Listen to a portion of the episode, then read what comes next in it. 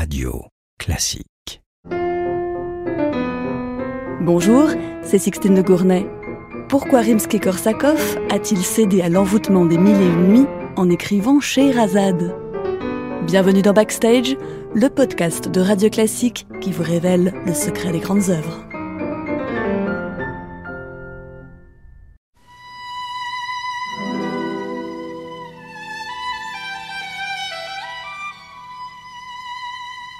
Rimsky-Korsakov s'inspire pour Scheherazade des contes des mille et une nuits. D'origine arabe, perse et indienne, ces légendes populaires orientales ont été collectées et publiées au début du XVIIIe siècle par le français Antoine Galland, puis traduit en russe en 1763. L'histoire de Scheherazade sert de fil conducteur à la multitude de contes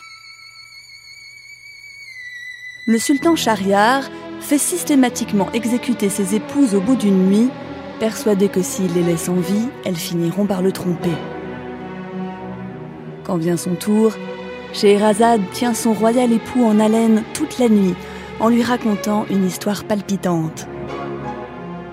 Elle s'arrête à l'aube en laissant planer le suspense, promettant de reprendre son récit la nuit suivante.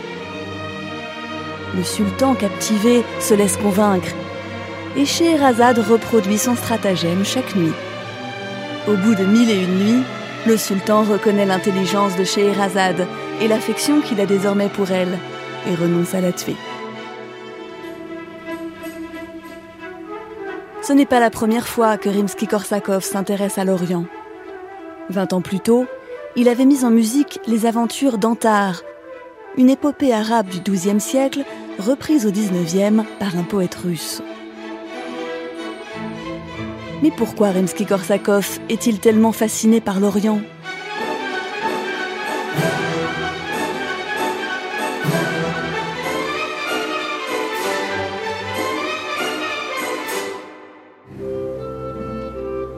L'Europe occidentale entretenait déjà des relations commerciales avec les pays orientaux au XVIIIe siècle. Si bien que les artistes européens, écrivains, peintres ou compositeurs intégraient parfois dans leurs œuvres des allusions à ces pays lointains. Au XIXe, leur intérêt est ravivé par l'effondrement progressif de l'Empire ottoman. La question d'Orient, comme on dit à l'époque, constitue un véritable enjeu politique et économique pour toutes les grandes puissances européennes, dont la Russie. Les tsars avaient progressivement étendu leur pays depuis le XVIe siècle, en intégrant des territoires asiatiques de l'ancien empire moghol, puis d'autres d'Asie centrale, et enfin d'autres en Extrême-Orient. Le Moyen-Orient et son accès en Méditerranée est leur nouvelle conquête.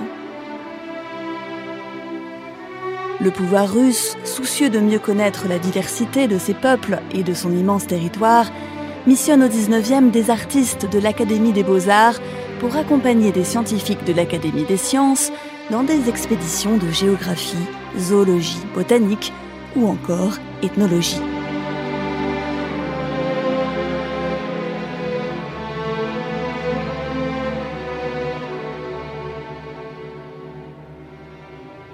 Pour les artistes russes, l'Orient, qu'il soit asiatique ou arabisant, n'est donc pas seulement une source d'exotisme, mais se trouve au centre d'une véritable question identitaire. Or, dans la deuxième moitié du 19e, les compositeurs du groupe des cinq, dont fait partie Rimsky-Korsakov, cherchent à se démarquer du modèle musical franco-germanique pour affirmer une identité musicale russe plus spécifique. S'ils se tournent souvent vers les racines slaves, ils s'intéressent aussi dans ce but à l'Orient.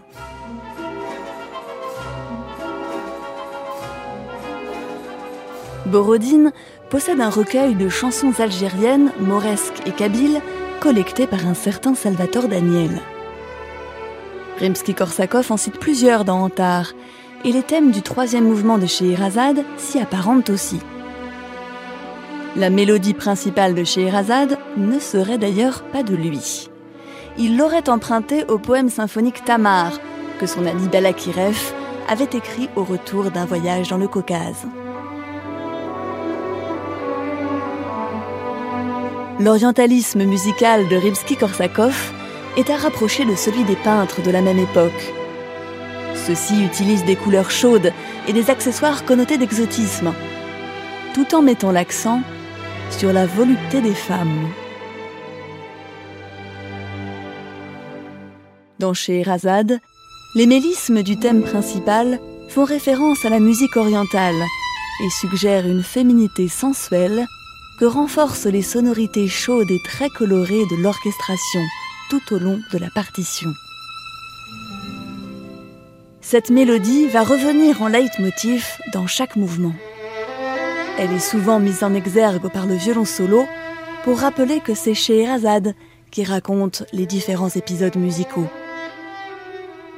Rimsky-Korsakov unifie ainsi toute l'œuvre en reprenant le principe même des contes des mille et une nuits.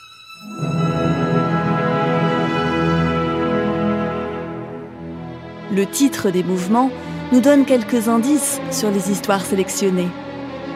La mer et le bateau de Sinbad, le récit du prince Calender, le jeune prince et la princesse, et enfin la fête à Bagdad et le naufrage du bateau sur les rochers. En 1887, à la mort de Borodine, Rimsky-Korsakov se porte volontaire pour terminer l'orchestration du prince Igor. C'est cette vision onirique d'un Orient s'étendant du Caucase à la Perse qui va lui inspirer l'idée de Scheherazade. Scheherazade remporte un grand succès à sa création à Saint-Pétersbourg en 1889. Vingt ans plus tard, Diaghilev s'en empare pour un ballet coloré et chatoyant qui va charmer tout Paris et rappeler au public français que la Russie a bien deux façades, l'une tournée vers l'Occident et l'autre vers l'Orient.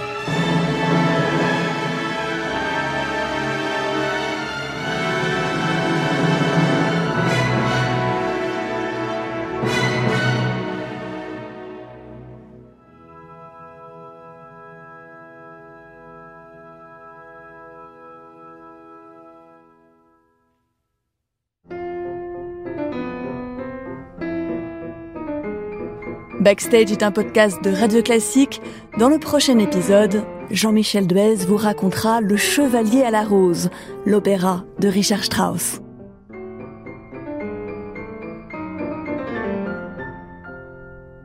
Radio Classique